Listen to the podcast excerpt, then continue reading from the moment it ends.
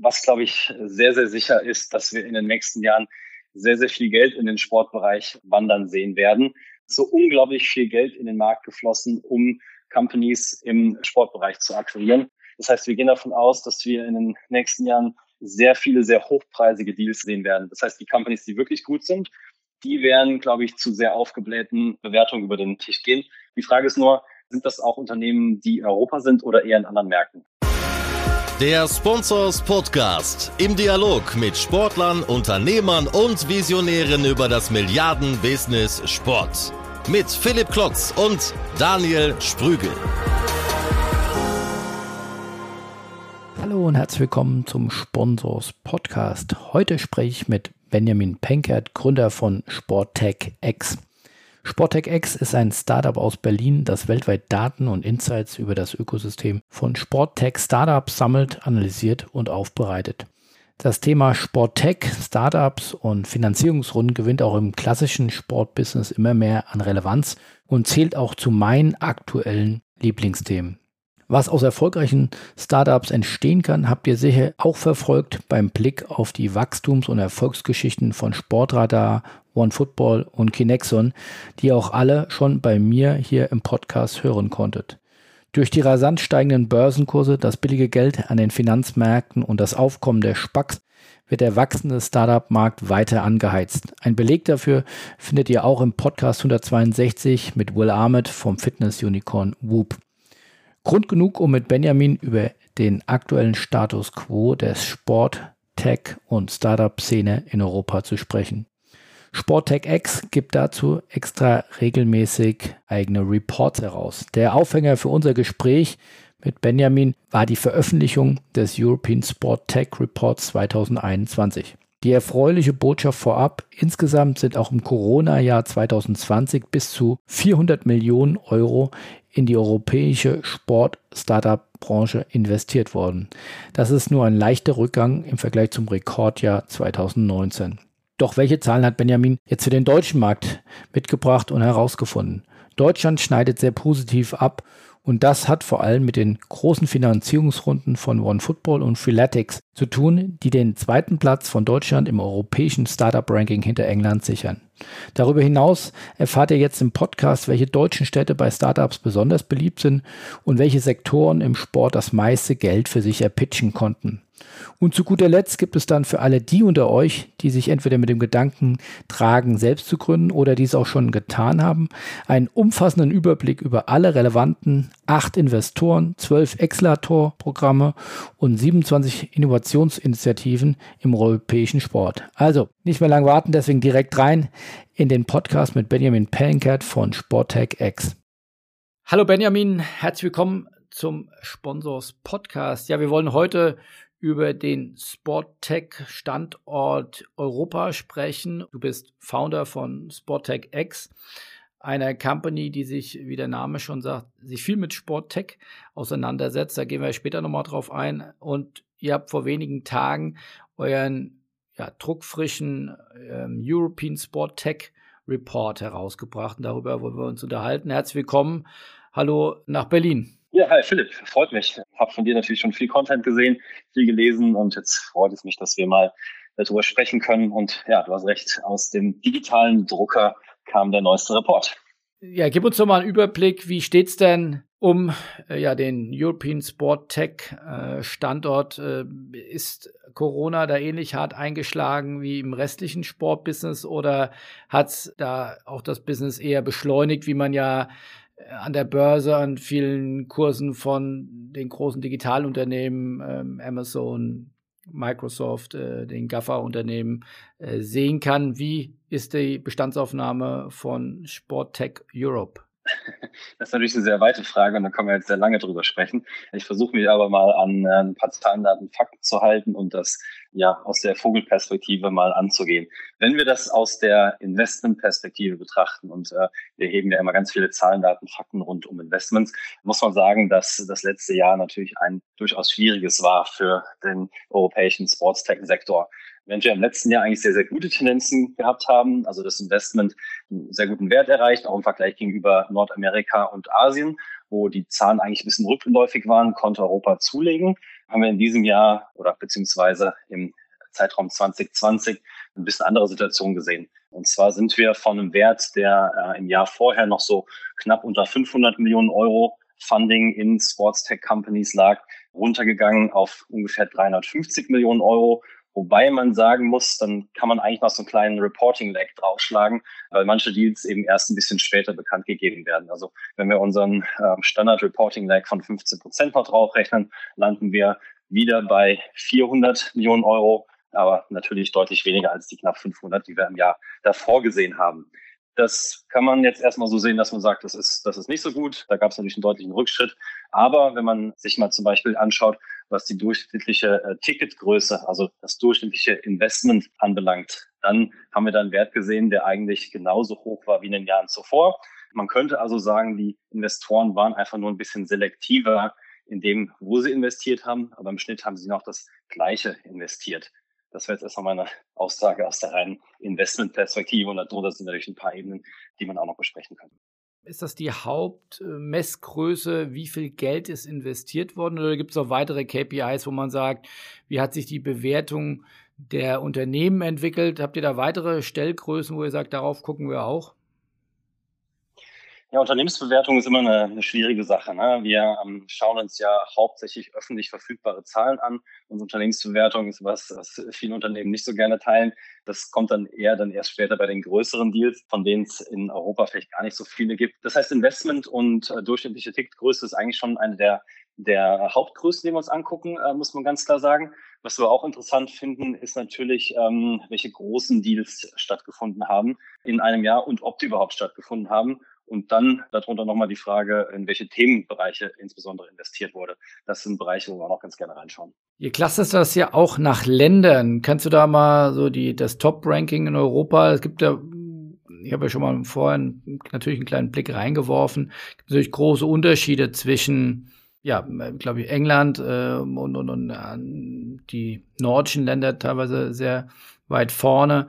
Könnte mir vorstellen, Israel ist auch äh, sehr stark. Andere Länder, die sind da noch nicht so weit. Wo steht da Deutschland? Genau, da muss man vielleicht vorab sagen, in unseren bisherigen Reports hatten wir Israel nicht als Europa oder europäisches Land gezählt. Da hatten wir das in unserem asiatischen Report. Wir haben aber relativ viele Nachrichten aus Israel bekommen und ähm, gehört, dass man sich in Israel doch eher Europa zugeordnet fühlt. Und die UEFA hat ja auch die israelischen Teams in ihren, ihren Wettbewerben, als europäische Teams sozusagen gelistet. Insofern haben wir gesagt, okay, das sind zwei Tendenzen, wo wir uns nicht jetzt äh, gegen sträuben wollen und haben dann Israel zum ersten Mal im, im europäischen Report mit drin. Aber zu deiner Ursprungsfrage zurückzukommen. Also, was man generell mal sagen kann in der europäischen ähm, uh, Sports Tech Landscape, ist UK immer das Nonplusultra. Das ist schon seit Jahren so. Da geht das meiste Investment rein, die größten Deals und London ist einfach die Hauptstadt in Europa, wenn es um, um Sportstech geht.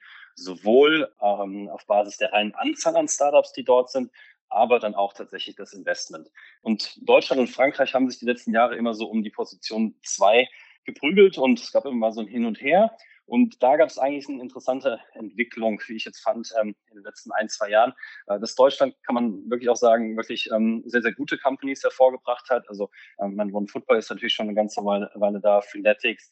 Äh, jetzt haben wir zum Beispiel noch Waha, die, die eine gute Investmentrunde eingesammelt haben und für Publicity gesorgt haben. Und das hat dazu geführt, dass Deutschland jetzt ganz klar auf den, auf den zweiten Rang gesprungen ist ähm, durch, durch ein paar gute Fundingrunden im letzten Jahr und Frankreich so ein bisschen an, an Boden verliert. Und weil du es gerade schon angesprochen hattest, die, die nordischen Länder scheinen ein bisschen aufzuholen. Also ist natürlich ein bisschen unfair, dann mehrere Länder in, in einem Block sozusagen zu sehen. Aber insbesondere ähm, Schweden scheint da auf einem guten Weg zu sein. Und das haben wir ja auch in anderen Tech-Industrien schon gesehen, wo dann auch gerne irgendwie der, der Wert ähm, genommen wird, Investment per capita oder Unicorns per capita oder, oder so, sowas in der Art. Also Schweden ist im, im generellen Tech-Umfeld sehr gut platziert und das scheint sich jetzt langsam auch im, im Sports-Tech-Umfeld zu bewahrheiten. Und äh, die Schweden kratzen dann, insbesondere mit Stockholm als Vorreiter, schon sehr stark an Rang 3, wo die Franzosen noch sitzen. Im äh, Städteranking ähm, ist, ist Stockholm schon sehr, sehr weit vorne. Und interessanterweise, wenn man so ein bisschen dahinter guckt, woher denn diese Zahlen dann kommen, das ist ja auch immer eine ganz spannende Frage, sehen wir sehr viel E-Sports getriebenes Investment aus Schweden und den, den nordischen Ländern kommen. Äh, so viel vielleicht als erste Einordnung. Also grob kann man immer sagen, UK, Deutschland, Frankreich, vielleicht auch nicht unüberraschend auf den Top 3 Positionen. und dann insbesondere Schweden, die da kratzen an den Top 3. Ja, spannend. Also MTG ist ja, glaube ich, auch der Owner von, also schwedische Medienunternehmen, die äh, vor einigen Jahren ISL gekauft haben, also äh, die ISL aus Köln, großer Player im E-Sport-Markt, also auch owned by äh, MTG, einem, einem Unternehmen aus äh, Skandinavien. Äh, das passt ja dann ganz gut äh, ins Bild. Ähm, kannst du noch mal, gibt's Erklärungsversuche, was UK so viel besser macht? Hat London einfach deutlich mehr Geld zur Verfügung oder gibt es da bessere Startups oder ist die Stadt einfach größer? Woran liegt das? Hast du da eine Mutmaßung? Ähm, die Frage habe ich schon oft gestellt bekommen. Die geht immer einher mit, was macht Europa äh, anders als das Silicon Valley oder wie können wir das sozusagen beheben? Ich, kann nur meine Meinung dazu äußern, ob das dann stimmt, ähm, sei mal dahingestellt. Also es sind natürlich ein paar von den Gründen, die du eben nanntest. Also London ist natürlich auch einfach die, die Finanzhauptstadt Europas. Das heißt, da ist nun mal Geld vorhanden. Das, das hilft natürlich. Und auch andere Tech-Industrien sind in, in London und UK im Allgemeinen schon sehr, sehr gut platziert. Und in so einem Ökosystem wächst natürlich dann auch besser also so ein junges Startup heran oder kann besser wachsen. Da gibt es noch weitere Erklärungsversuche, weil wenn wir mal schauen, woher das Geld dann kommt, sehen wir auch sehr, sehr viele amerikanische Investoren, die jetzt äh, den, den europäischen Markt beackern. Und äh, ja, die transatlantische Beziehung zwischen USA und, und United Kingdom war ja schon immer eigentlich eine sehr gute, nicht nur aufgrund der Sprache. Ja, und das heißt, da glauben wir auch, dass das ein Grund ist. Ein weiterer Grund, um das dann vielleicht noch abzuschließen, ist, dass wir natürlich in, in UK ein, unter, ein, ja, ein sehr, sehr interessantes Sportangebot haben. Also wenn wir natürlich ähm, zuallererst an die Premier League denken, ähm, ist, glaube ich, klar, dass es auch attraktiv ist für Startups zu versuchen, sich dort zu platzieren. Wir haben eben kurz darüber gesprochen, die, die NFL hat ja ihren neuen Mega-Deal abgeschlossen, was die Vermarktung anbelangt.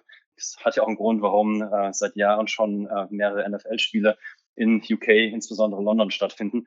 Also der Markt an sich ist, ist finanzstark. Wir haben ein gutes Sportoffering da. Die Beziehung mit den USA trägt natürlich auch dazu bei. Das sind, glaube ich, sehr, sehr gute Faktoren. Auf der anderen Seite, oh Wunder, müssen wir uns natürlich auch die Frage stellen, äh, was ist denn jetzt mit dem Brexit? Was hat denn der für Auswirkungen? Ja, und ähm, jetzt wieder vielleicht ein bisschen von unseren Zahlen zu kommen. Wenn wir uns die, ähm, die Funding-Liste für 2020 anschauen, sind Deutschland und ähm, ja sogar auch Schweden gar nicht mehr so weit hinter UK. Das war in den letzten Jahren anders. Also UK hat deutlich, mit deutlichem Abstand immer die, die Rankings, die Jahresrankings angeführt. Und jetzt ist Deutschland, ich glaube, irgendwie so knapp 10 Millionen noch, noch hinter UK. Ob das jetzt ein Effekt ist vom Brexit schon, mag man dahingestellt sein, aber wir sehen da Tendenzen, dass sich das vielleicht auch ein bisschen zumindest mal schließt, diese Lücke. Kannst du noch mal eine Einschätzung oder eine Einordnung geben bezüglich der verschiedenen Startup-Phasen? Also du hattest ja eben eingeführt, Waha oder OneFootball.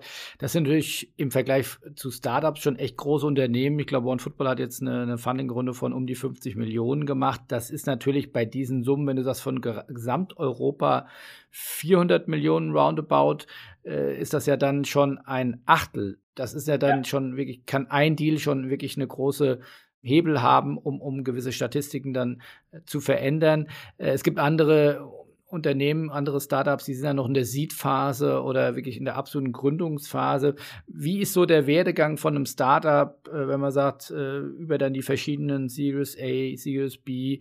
Gibt es da eine Regel, wie welche Stati sozusagen ein Startup durchläuft? Das ist eine, eine gute und berechtigte Frage, aber auch eine sehr komplexe. Also wir versuchen ehrlich gesagt meistens da ein bisschen Abstand äh, zu nehmen von, von dieser Bewertung, weil das von außen sehr, sehr schwierig einzuschätzen ist. Ne? Also wann ist ein Startup jetzt Seed, Early, Series A? Äh, das, das bekommst du mit, wenn du vielleicht eine Pressemitteilung liest, was aber selten ist, bei einer, gerade im, im Frühphasenbereich oder wenn du die, die Startups kennst und fragst. Ähm, also von außen sehr, sehr schwierig zu beurteilen. Wir würden auch immer gerne Statistiken aufstellen, die darauf einzahlen.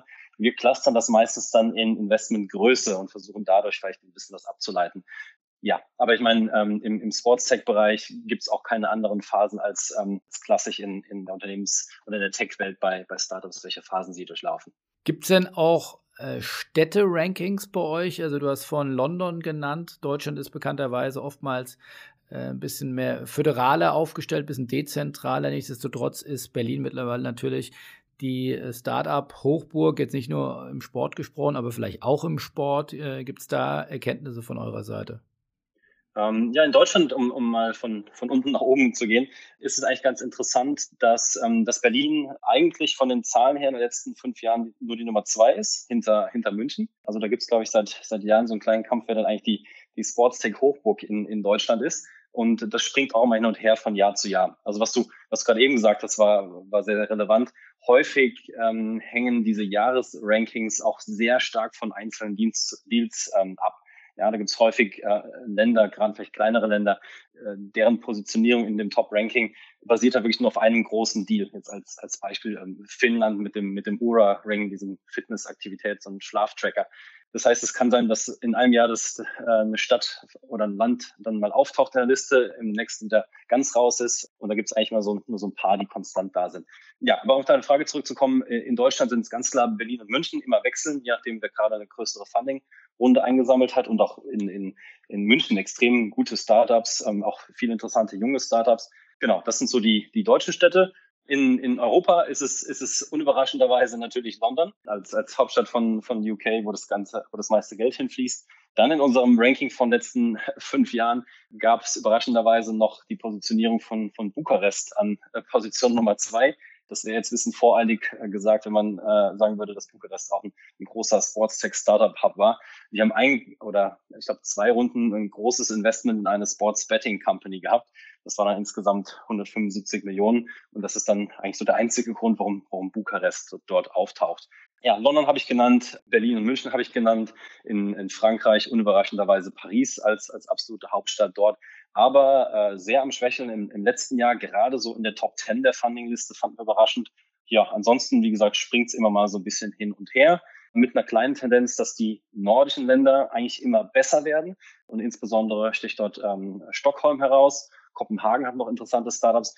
Und was wir immer überraschend finden, und wenn etwas immer überraschend ist, ist es vielleicht irgendwann auch nicht mehr überraschend, ist, dass äh, die spanischen Städte irgendwie nicht so richtig in der Lage sind, äh, Funding anzuziehen. Also die haben zwar relativ viele Startups im, im Sports-Tech-Bereich, also Barcelona und Madrid, aber auf der Funding-Seite sieht es meistens irgendwie mau aus. Irgendwie scheint da noch irgendwas zu fehlen, das dieses Ökosystem auch ein bisschen anfeuert. Wenn du sagst, da gibt es relativ viele und du hast jetzt auch gerade über sehr viele Städte gesprochen, über wie viele Startups reden wir denn in Europa, die relevant sind, die ihr euch anschaut? Ja, also wir haben im, im letzten Jahr haben wir über 6000 Startups global in unserer Datenbank gehabt. Wir haben jetzt nochmal ein Update gemacht und da sind dann interessanterweise, ich glaube, ein bisschen über 5000 übrig geblieben.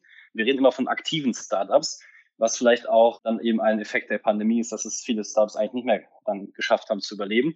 Also aktuell haben wir ein bisschen über 5000 aktive Startups global und für Europa ähm, haben wir uns knapp 2000 angeschaut, kann man ungefähr sagen. Und diese Startups haben dann über die letzten ähm, fünf Jahre, ich glaube, 1400 äh, Deals oder sowas zusammenbekommen. Also schon relativ viel. Und für ein Startup ist für euch, wenn jemand sagt, ich bin Kumpel zusammentut und sagt und, und äh, ne, schon eine, eine, GBR gründet und auf LinkedIn postet, äh, äh wir machen jetzt äh, Sports Tech, dann ist das für euch ein Startup? Oder gibt es da irgendeine Schwelle, wo ihr sagt, ab dann zählen wir das offiziell? Das ist in der Tat relativ früh. Also wir versuchen wirklich alles äh, mitzubekommen, was wir sehen. Äh, typischerweise sind die Fälle, die, die du dann nanntest, ja, die, die findet man gar nicht so häufig, beziehungsweise bis man da mal, mal drüber stolpert, vergeht normalerweise ein bisschen Zeit.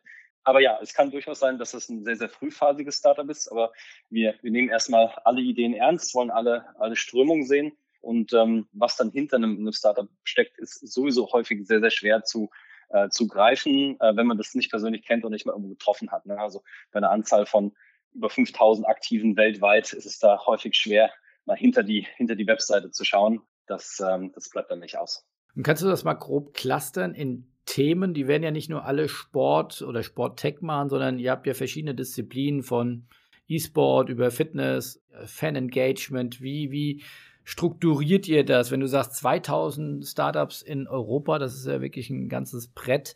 Kannst du das grob mal einsortieren, aus welchen Bereichen die kommen?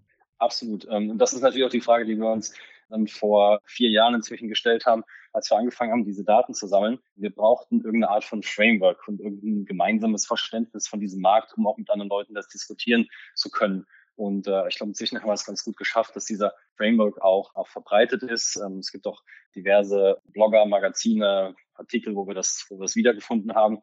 Und ja, wir haben uns gesagt, äh, wir sind beides, also mein, mein Mitgründer Ron und ich, wir sind beides ehemalige Consultants. Wir haben irgendwie dann diese Vogelperspektive und wollen das irgendwie strukturieren.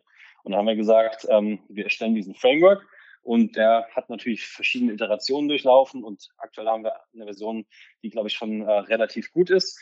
Und auf, wir haben drei Ebenen, um das mal zu sagen. Ja, und wir haben äh, das so geordnet, dass wir die nach dem, nach dem Zweck des Unternehmens sozusagen geordnet haben. Und äh, um mal auf der ersten Ebene zu bleiben, haben wir gesagt, es gibt drei verschiedene Ebenen. Es gibt Lösungen für Leute, die Sport machen, also die Athleten. Und wir zitieren immer Bill Bowerman, der Gründer von Nike, der gesagt hat, jeder, der einen Körper hat, ist ein Athlet. Also das reicht dann vom Professional bis zum völligen Amateursportler wie äh, meiner Wenigkeit. Genau, also alle Lösungen für Athleten, das heißt Leute, die in irgendeiner Art und Weise Sport machen. Ja, das ist mal das, die erste Kategorie. Die zweite Kategorie ist dann für Leute, die Sport konsumen. Also typischerweise wäre das dann der Fan und das kann natürlich überall sein. Das kann im Stadion sein, das kann zu Hause sein, das kann in der Bar sein. Das ist Kategorie Nummer zwei. Und die dritte Kategorie ist dann sozusagen für den Executive, also für den Manager oder die Managerin, die sich um den Sportbetrieb kümmert. Das ist natürlicherweise jemand in einem, in einem Club, bei einer, bei einer Liga, äh, kann aber auch jemand sein, der vielleicht ein, ein Gym oder sowas betreibt. Ja, das ist erstmal unsere erste Kategorisierung. Also für Leute, die Sport machen, für Leute, die Sport schauen Leute, die Sport managen. Und in diesen Kategorien haben wir dann nochmal zwei Level, um das weiter aufzudröseln. Und so können wir diesen ganzen Markt schon mal ganz gut aufsplitten. Das ist aber dann nur ein Blick, den wir haben, weil du hast eben noch ein paar andere Begriffe reingeworfen. Wir gucken natürlich auch parallel drauf, auf welche Sportarten zielen denn diese Angebote ab. Wir haben eine, eine riesengroße Datenbank, wie gesagt. Das heißt, wir können auch alle diese Lösungen nach den Sportarten, die sie auf die sie abzielen, filtern und sortieren. Und dann gibt es noch ein paar andere äh, Möglichkeiten zu filtern. Eine wichtige ist vielleicht noch, ja, was für eine was für eine Technologie dann auch benutzt wird. Also wir können zum Beispiel sagen, äh, ja, welcher Verein nutzt, oder nicht welcher Verein, welche, welches Startup nutzt jetzt irgendwie ähm, AI, welches Startup nutzt Virtual Reality, Blockchain benutzt oder was auch immer. Und diese Kombination von Filtern äh, führt dazu, dass wir eigentlich sehr, sehr aussagekräftig sind in, in verschiedenen Bereichen. Seht ihr denn auch klare Trends, wo man sagt, am Anfang vor vier Jahren waren die meisten Gründungen noch in dem Bereich. Jetzt äh, sieht man ein sehr starkeres oder starkes Wachstum oder noch ein deutlich stärkeres Wachstum als in anderen Bereichen in dem und dem Segment. Äh, kannst du das mal einordnen oder gibt es da klare Trends? Auf Gründungen schauen wir, glaube ich, ein bisschen weniger. Wir schauen nur, was, was gibt es. Also wir schauen das nicht so ganz, ähm, schauen nicht drauf, wann sich Startups gegründet haben, obwohl wir die Daten auch haben. Aber prinzipiell gibt es auf jeden Fall einen Trend. Wir bleiben einfach mal bei diesen drei ähm, Kategorien auf dem ersten Level. Also was klassischerweise am, am wenigsten gefragt ist, sowohl von Investorenseite als auch von Gründerseite, ist der dritte Bereich. Also alles für, für den Executive, eher so der B2B-Management-Bereich. Ja, da geht, da gehen irgendwie wenig Leute rein, obwohl es da auch interessante äh, Companies gibt, wie irgendwie Sportradar oder so, die ja gerade dann ihren riesen IPO angekündigt haben. Aber klassischerweise ist der B2B-Bereich einer, der, der kleiner ist im Sports-Tech-Bereich. Entschuldigung, wenn, nur, dass ich es verstehe. Also wenn ich jetzt ein Anbieter für CRM-Software wäre, dann ja. wäre das genau in diesem B2B-Bereich. Genau, richtig. Das ist, das ist ein Anwendungsbeispiel, was da auch noch drin ist. Genau, du hast jetzt ähm, das auf Team-Club-Seite sozusagen genannt. Äh, es geht aber auch darum, dein, dein Stadion zu managen. Es geht aber auch um Medienproduktion. Äh, es geht um Tools, die dir beim äh, Sponsorship-Management helfen. All das ist im, im B2B-Bereich. Okay, das ist ja, wo wir klassisch jetzt mal herkommen aus dem sogenannten Sport-Business. Äh, ist sicherlich ja. auch eine sehr individuelle Definition, aber meint ja vor allem das professionelle Sportvermarkten, wo Menschen damit ihr Geld verdienen. Das ist ja dann zu ganz, ganz großen Teilen äh, eben B2B im, im Sport. Und da sagst du, das überrascht mich dann doch, äh, ähm, da sind die wenigsten Angebote, ja. Genau, also zahlenmäßig ganz klar und geht auch das, äh, das kleinste Investment rein. Wobei man auch dazu sagen muss, also äh, die, die anderen Bereiche, die ich nannte, also äh, alles für die Athleten und alles für die Fans, sind natürlich auch Themen, mit denen sich ein, ein, ein Manager sozusagen beschäftigt. Ja, also ein Manager kann natürlich auch ähm, in den Fansektor schauen und sagen, okay, hier gibt es ein paar interessante Lösungen, um unsere Fans zu engagen sozusagen. Das heißt, die Lösungen in anderen Bereichen sind natürlich auch relevant, sind aber primär eher für eine andere Zielgruppe gedacht. Kannst du mal Beispiele für, für größere Firmen aus dem ja, B2C-Bereich nennen? Genau, also ähm, äh, Sportradar äh, habe ich gerade genannt. Was haben wir noch? Äh, bei Medienproduktionen fällt mir sofort natürlich auch sowas ein wie, wie Pixelot oder WSC Sport. äh, wo es darum geht, wie kann ich äh, am besten natürlich automatisiert ja, ähm, Content erfassen, dann vielleicht noch ein bisschen veredeln und verbreiten. Ähm, das wäre so eine klassische Lösung. Und äh, welche Trends erkennt ihr? Also sagt ihr, hier wird deutlich mehr jetzt auf E-Sport gesetzt oder es könnte ein Thema ja sein in der Pandemie, das hat vielleicht sehr gut funktioniert oder wo ihr sagt, Bewegtbild ist ein, ist ein großes Thema. Gibt es da klare Trends? Ja, da gibt es eigentlich äh, interessanterweise auch gar nicht so pandemieabhängig, aber vielleicht noch durch die Pandemie bestärkt. Seit Jahren eigentlich so eine Tendenz, dass drei Themen besonders rausstechen. Äh, und das sind äh, Fitness, Content und E-Sports, sagen wir immer. Die drei findest du in allen Rankings immer ganz, ganz weit vorne. Ähm, wenn wir die mal vielleicht ganz, ganz kurz durchgehen. Ne? Also ich glaube, Fit, zu Fitness brauche ich gar nicht so viel zu sagen, äh, warum das gerade im letzten Jahr nochmal so einen Mega-Boost bekommen hat. Und da haben wir halt auch die, die Paradebeispiele und Unicorns, wie zum Beispiel Peloton drin. Das ist natürlich extrem sexy, extrem spannend. Da, da geht gerade sehr, sehr viel Geld rein. Äh, passt natürlich auch in so eine Pandemie. Und im Fitnessbereich gibt es noch ganz viele interessante ähm, Entwicklungen, äh, die wir auch immer gerne sprechen können. Content, ähm, ja, es ist auch, glaube ich, nicht ganz so überraschend. Ja, die, die TV-Deals, äh, haben wir eben drüber gesprochen, äh, nehmen zumindest nicht ab von, von der Wertigkeit und die NFL hat einen riesen Deal gelandet. Und in der Pandemie, wo viele Leute zu Hause sind, wird natürlich viel Content konsumiert. Also wir haben ja alle mitbekommen, dass äh, sehr, sehr viele äh, Serien released worden sind, die Zahlen nach oben gegangen sind und der, die Nachfrage nach Sportcontent natürlich auch da ist. Und da aber interessanterweise insbesondere auch in Bereichen, ja, abseits des, des Live-Sport-Contents. Ne? Wir haben auf, auf Netflix natürlich ähm, und Amazon Prime ganz viele Serien gesehen, die sich um das Drumherum eines Teams drehen, also Begleitung über eine Saison hinweg, um mal hinter die Kulissen zu schauen. Und ähm, ja, da passiert auch gerade im, im äh, europäischen Bereich relativ viel. Wir haben im aktuellen ähm, Report ähm, auch drei Companies drin, äh, genannt aus Europa. Also von Football haben wir eben schon von gesprochen, die im letzten Jahr ähm, dann bei, bei Dugout eingestiegen sind äh, Minute Media, eine sehr, sehr interessante Company, die teilweise in, in London und auch in New York ist. Die haben im letzten Jahr auch eine große Funding-Runde gehabt. Und Eleven Sports, die ja, glaube ich, nur noch Eleven heißen aus, aus London, die weiten ihr, ihr Sport-Offering auch immer weiter aus und haben jetzt äh, eine Partnerschaft mit Otro äh, geschlossen, wo es ja auch mehr um Behind-the-Scenes-Content mit großen Stars geht. Also im Content-Bereich passiert ganz viel.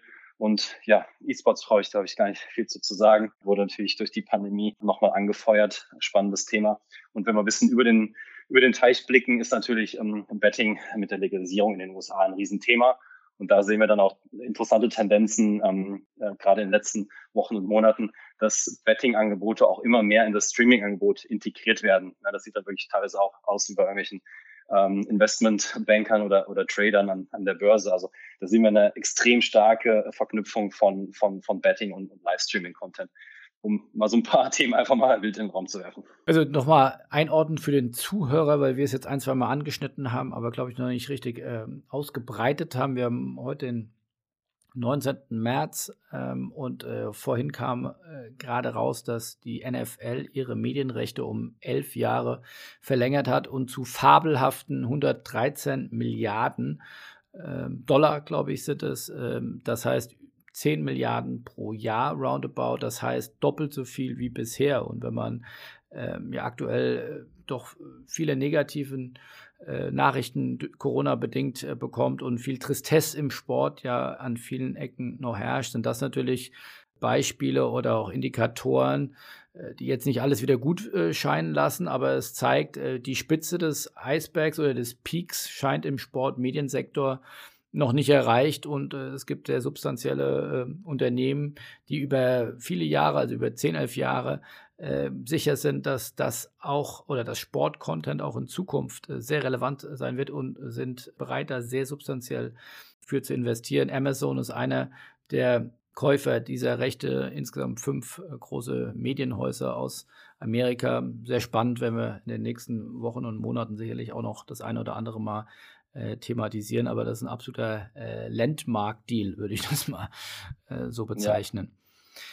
Lass uns doch noch mal ein bisschen äh, zu den, auf die Companies runtergehen, weil, wie gesagt, das ist ja natürlich dann gerade wieder aus der, ja, sagen wir, deutschen Brille dann auch wieder interessant. Du hast ein paar Mal jetzt One Football genannt, die haben sicherlich äh, groß, für großes Aufsehen gesorgt. Gibt es weitere Companies, wo du sagst, großes Potenzial, die haben echt eine tolle Entwicklung äh, hingelegt. Wir hatten in den letzten Wochen, Monaten da auch immer mal wieder äh, von 11 Team Sport, wir hatten über Kinexon äh, berichtet. Ähm, Lukas Klumpe mit Athletia und seinen neuen Tochter-Companies mit Rides äh, ist da immer auch wieder für Aufsehen gesorgt. Lobeco, Rising Stars im deutschen Sport-Business-Markt.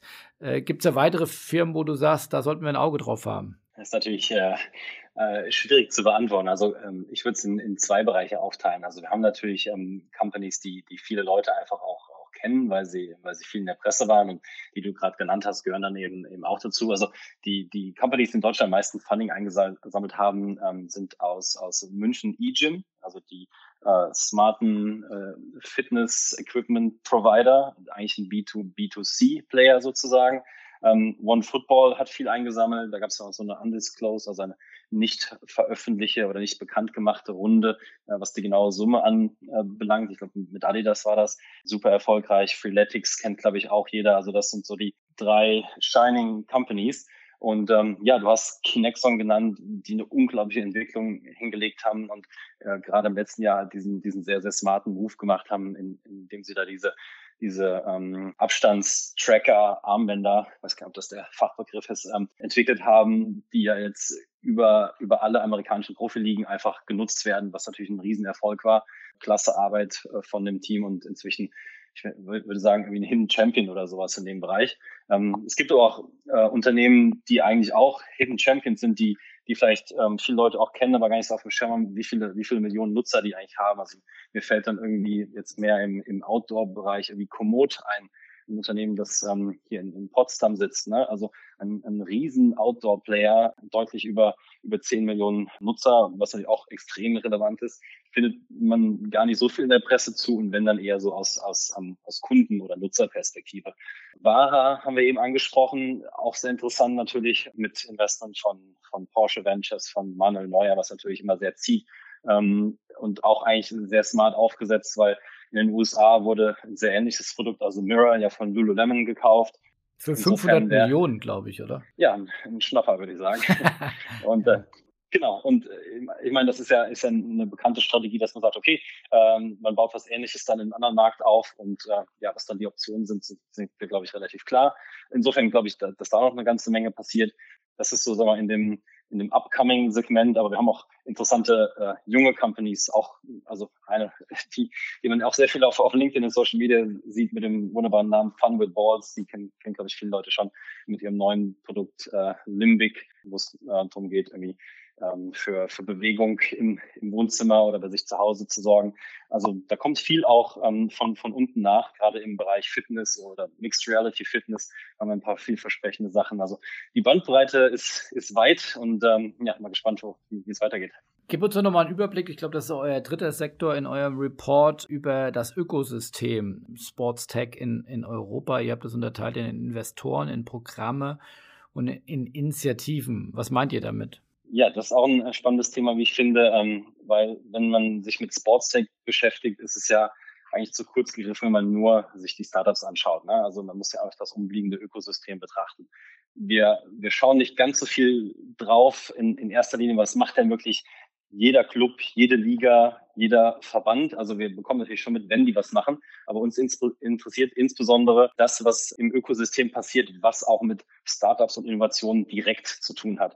Und das sind eben die Bereiche, die du gerade genannt hast, um die mal der Reihe nach durchzugehen. Ähm, bei Investoren muss ich, glaube ich, nicht ganz so viel sagen. Ähm, wenn wir uns aber insbesondere anschauen, äh, sind diejenigen Investoren, die sagen, einer unserer Kernbereiche ist explizit Sport. Ja, also es gibt natürlich sehr, sehr viele Investoren, die verschiedene Industrien abdecken und auch mal ein Sportstech-Investment hier oder da machen. Wir schauen uns aber insbesondere die an, die sagen, wir sind äh, explizit auf Sport fokussiert. Da stellen wir einfach fest, gibt es in Europa noch nicht ganz so viele. Also wir haben jetzt gerade acht in unserem Report drin, ähm, die in dem Bereich unterwegs sind. Ähm, das sind jetzt noch keine großen Funds, die jetzt irgendwie einen 50 Millionen Fund oder einen 100 Millionen Fund geclosed haben und sozusagen aus dem, aus dem Vollen schöpfen können. Ähm, das sind meistens ähm, Funds, die sich noch formen oder äh, Investmentinitiativen, die das hier und da mal machen. Wenn wir da wiederum über, über den, den Teich schauen und jetzt kommt ja in, in ein paar Tagen auch unser nordamerikanischer Sports Tech Report raus, da haben wir mal mindestens die dreifache Anzahl an Investoren, die sich auf das Thema Sport fokussieren, was natürlich schon irgendwie eine, eine klare Aussage ist. Und da auch wirklich, äh, ich sag mal, fette Funds, die große Success Stories schon haben. Und das fehlt eigentlich noch so ein bisschen in Europa. Da sind wir noch ein bisschen hinterher. Das ist Part Nummer eins. Wenn wir von Programmen sprechen, Part Nummer zwei, geht es insbesondere um Accelerator- und Incubator-Programme. Also die Programme, die Sie auf die Fahne geschrieben haben, äh, junge Startups äh, weiterzuentwickeln. Manchmal mit einem kleinen Investment, manchmal ohne Investment, sondern nur mit, mit, mit Manpower und, und Education und Connection sozusagen. Da sind wir eigentlich sehr gut aufgestellt in Europa. Äh, zahlenmäßig, da gibt es relativ viele. Da gibt es nicht mehr viele weiße Spots auf der Landkarte. Ähm, die Frage ist immer, was, was kommt dann auch daraus? Also gibt es da Success Stories? Es gibt ein paar vielversprechende Companies und ein, ein, paar Acceleratoren, die irgendwie auch einen richtig guten Job machen. Aber da, da fehlen auch noch so ein paar große äh, Erfolgsgeschichten. Weil das aber alles noch so jung ist und auch eher auf Frühphasen-Startups abzielt, glaube ich, dass es einfach naturgemäß auch noch vielleicht ein bisschen braucht. Das ist Abschnitt Nummer zwei. Welche fallen dir da auf? Entschuldigung, wenn ich da zwischengrätsche nochmal kurz. Ähm, wenn du sagst, einige machen da einen guten Job, könntest du da, oder wie viel sind es insgesamt, wie viele Programme? Ähm, ich überlege gerade, ich glaube, wir hatten, hatten zwölf, genau ein, ein Dutzend, das wir gerade identifiziert haben wobei einer von denen gerade noch in der, in der Formation ist in Italien, in Rom mit ähm, Involvement von äh, Startup Bootcamp, ähm, was ich sehr interessant finde, die zum ersten Mal Sports Tech in Europa auch machen. Also ich bin immer sehr gespannt, was da passiert. Und ähm, ja, da gibt es eben noch elf andere. Gibt es da welche, die dir auffallen oder wo du sagst, die machen es echt gut? Ja, also die, die, ich würde mal sagen, die zwei ähm, bekanntesten oder meist diskutiertesten ähm, sind äh, Le Tremplin aus Paris, die ähm, seit Jahren, wie ich finde, einen sehr, sehr guten Job machen, äh, weil sie erst angefangen haben, sozusagen Paris und, und Frankreich als als Markt zu positionieren und erst mit lokalen Startups gearbeitet haben, in einem sehr intensiven, sehr professionellen Programm und dann sukzessive sich geöffnet haben für den internationalen Markt und inzwischen eigentlich auch sehr gut ähm, internationale Startups nach Paris, nach Frankreich bekommen, um dort eben auch den Markt zu erschließen. Und äh, wie gesagt, das machen die, machen die sehr seriös, schon seit vielen Jahren. Gute, gute Zahlen, was, was die Überlebensrate und Erfolgsstories anbelangt. Also die mögen wir sehr gerne. Und ähm, interessanterweise genau wie das zweite Beispiel, was ich gerade nenne, öffnen die sich so ein bisschen Richtung Health und Wellness. Das sind so Begrifflichkeiten, die im, im Sportkontext immer, immer häufiger auftauchen, äh, haben wir gesehen. Also geht es wirklich mehr in den Gesundheits-, Fitness-, äh, Wohlbefinden-Bereich, was übrigens dann auch relativ alte Zielgruppen einschließt. Das ist auch so ein kleiner Trend, den wir sehen. Äh, mit auch Investments in Fitness-Startups, die Kurse für ältere ähm, Personen anbieten. Finden wir interessant. Und das zweite Beispiel, ähm, auch sehr bekannt natürlich aus Deutschland, Lead Sports, die sich jetzt auch geöffnet haben Richtung äh, in Richtung des, des Health-Sektors. Die haben sich auch umbenannt, glaube ich, in Lead Sports and Health Tech Partner. Ähm, was äh, vor ein paar Jahren als Accelerator angefangen hat hier in Berlin, wird, glaube ich, immer globaler. Ähm, da gibt's ja die, die Investmentinitiative Advantage, die ähm, auch aus Israel ähm, stark ähm, gefördert wird, beziehungsweise da sitzt ja der Partner da und Lead ist ja jetzt sozusagen auch über den großen Teich gesprungen und hat ein neues Programm, ich glaube, sie nennen es Academy, in Leginona aufgesetzt. Das ist bei Orlando ähm, an einem Hightech-Standort, wo sie äh, ähm, äh, auch 5G, 5G-Cases testen. Die machen auch einen, auch einen ordentlichen Job und haben äh, über die Jahre auch, glaube ich, ein ganz gutes Portfolio aufgebaut mit zum Beispiel ähm, ja, Companies wie, wie Ringfield, äh, die sehr interessant sind im Tennisbereich oder Skill Yoga ähm, hier aus Berlin. Das sind auch noch zwei Companies, die, die wir sehr interessant finden. Genau, das war so als Einblick in die Accelerator-Landschaft und mal zwei Beispiele rausgegriffen. Und was ist dann der Unterschied zwischen Acceleratoren und Initiativen? Was meint, was meint ihr damit? Genau, also ähm, das ist der dritte Bereich. Äh, erster war äh, Investoren, zweiter Bereich war Programme. Äh, Initiativen. Zum einen sind es generell eher allgemeine Innovationsinitiativen. Also die haben natürlich auch was mit Startups zu tun und Innovations-Use-Cases, aber das ist dann kein geordnetes Programm. Ja, das ist, glaube ich, der Hauptunterschied zu den Accelerator- und Incubator-Programmen. Also da gibt's kein, keine Ausschreibung, dass man sich bewerben soll und da gibt's irgendwie ein strukturiertes drei, sechs, was auch immer Monatsprogramm, wo, wo, wo äh, die Startups dann durchlaufen. Das ist ein bisschen offener, das sind verschiedene Form Formate, gibt's verschiedene Präferenzen und ähm, was auch noch eine Besonderheit ist, dass das häufig von, von Clubs, Ligen und, und Verbänden auch genutzt wird, äh, um einfach zu schauen, was gibt's da draußen an, an neuen Lösungen. Ähm, ein Beispiel irgendwie der, der UEFA Innovation Hub, das DFB Tech Lab, was ja relativ neu ist, Na, da geht es nicht um bestimmte Programme, kann vielleicht auch ein Teil sein. Das ist aber mehr so in ein großes Ganzes gegossen und vielleicht ein bisschen näher an dem Kerngeschäft, was sie, was sie sowieso machen. Gut, ähm, ja, das ist doch ein schönes Roundup. Jetzt lass uns doch noch mal äh, sprechen. Ihr macht das ja nicht nur aus purem Enthusiasmus, sondern wahrscheinlich auch, weil ihr ja selbst äh, ein Startup seid. Ähm, erklär doch noch mal zwei, drei Worte. Du hast gesagt, ihr kommt äh, aus dem Consulting-Umfeld, du und dein Gründer, Gründungspartner.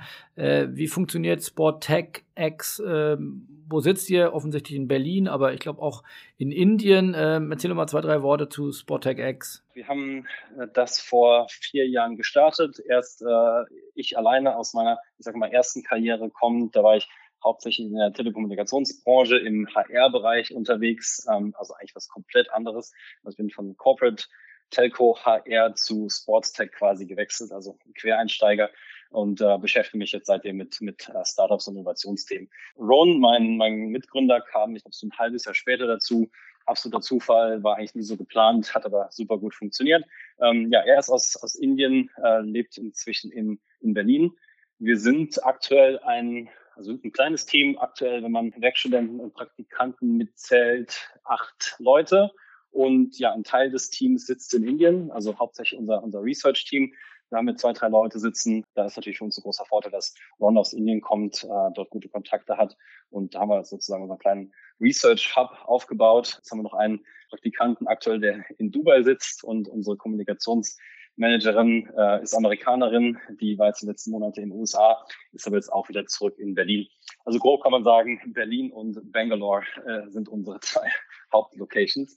Und ähm, ja, weil du gefragt hast, wie wir, wir funktionieren, das ist eigentlich relativ einfach. Also wir produzieren relativ viel Content und das ist extrem wichtig für uns, um uns eben als jemand zu platzieren, der, der Ahnung in der Materie hat. Das ist, glaube ich, nichts, nichts Unbekanntes, ähm, dass, dass man das auf diesem Wege macht.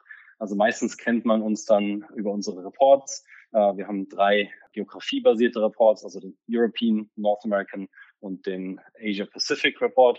Äh, dann machen wir Richtung Ende des Jahres noch drei themenspezifische Reports. Das ist aktuell der Global Sports Tech Venture Capital Report, der Football Tech Report, äh, der übrigens sehr, sehr erfolgreich war, und der Fitness Tech Report. Also Reports ist ein wichtiger Baustein von dem, was, was wir machen und wie wir sozusagen unsere Bekanntheit aufgebaut haben. Da sind aber noch ein paar andere Sachen. Also natürlich ein Newsletter, wir haben, wir schreiben Artikel, wir haben eine LinkedIn-Gruppe, wir haben einen Podcast, wir ähm, machen neuerdings auch Review-Videos von interessanten Sports-Tech-Produkten. Also wenn man sich das auf YouTube mal anschauen möchte, youtube.com slash hello sports tech, weil wir gesagt haben, ähm, wir sehen so viele coole, interessante Produkte, eigentlich müssen wir die auch mal testen.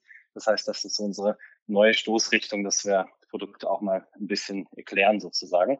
Ja, äh, wir produzieren Content, das ist, glaube ich, jetzt rübergekommen, äh, rübergekommen. Und ja, wir müssen natürlich auch ein bisschen Geld verdienen. Wir haben äh, drei Hauptumsatzstränge. Das eine ist äh, tatsächlich Beratung, ganz, ganz klassisch.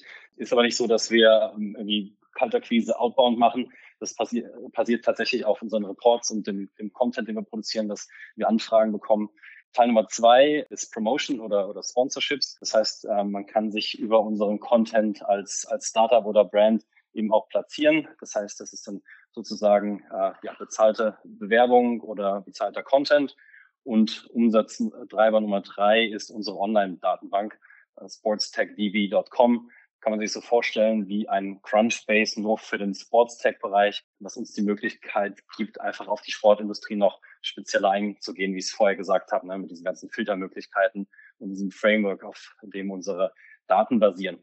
Genau, das sind die drei Umsatztreiber. Das ist das kleine Team, was wir hier haben. Und ähm, was man vielleicht noch sagen kann, ist, dass wir auch sehr eng mit Signa Sports United aus äh, Berlin zusammenarbeiten. Sehr interessante Company, falls man die noch nicht kennt. Ein großer E-Commerce-Player, die sehr viele ja, E-Commerce-Shops im, im Sport ähm, akquiriert haben über die letzten Jahre und da jetzt ein sehr interessantes äh, Portfolio aufgebaut haben. Lass uns doch mal zum Abschluss einen Blick nach vorne richten. Äh, du sagst, ihr beobachtet den Markt jetzt spätestens äh, in den letzten vier Jahren sehr konkret.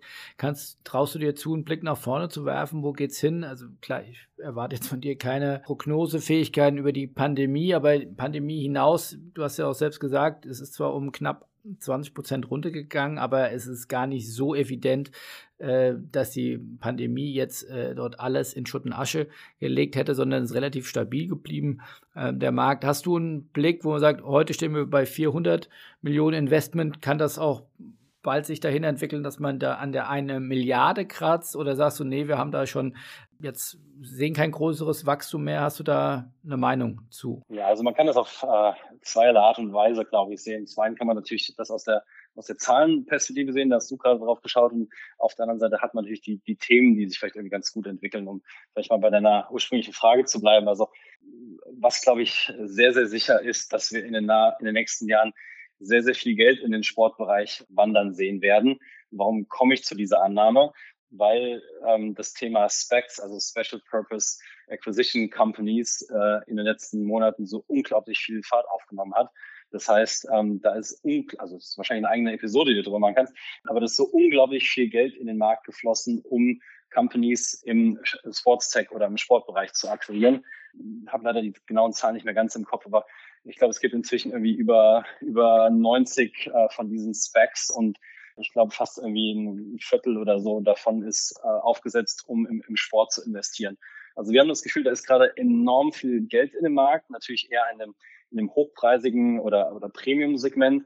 Äh, das Geld ist aber da, will ausgegeben werden. Das heißt, wir gehen davon aus, dass wir in den nächsten Jahren sehr viele, sehr hochpreisige Deals gehen werden, äh, sehen werden. Das heißt, die Companies, die wirklich gut sind und man kann jetzt sagen, vielleicht gibt es jetzt nicht so, so super viele davon.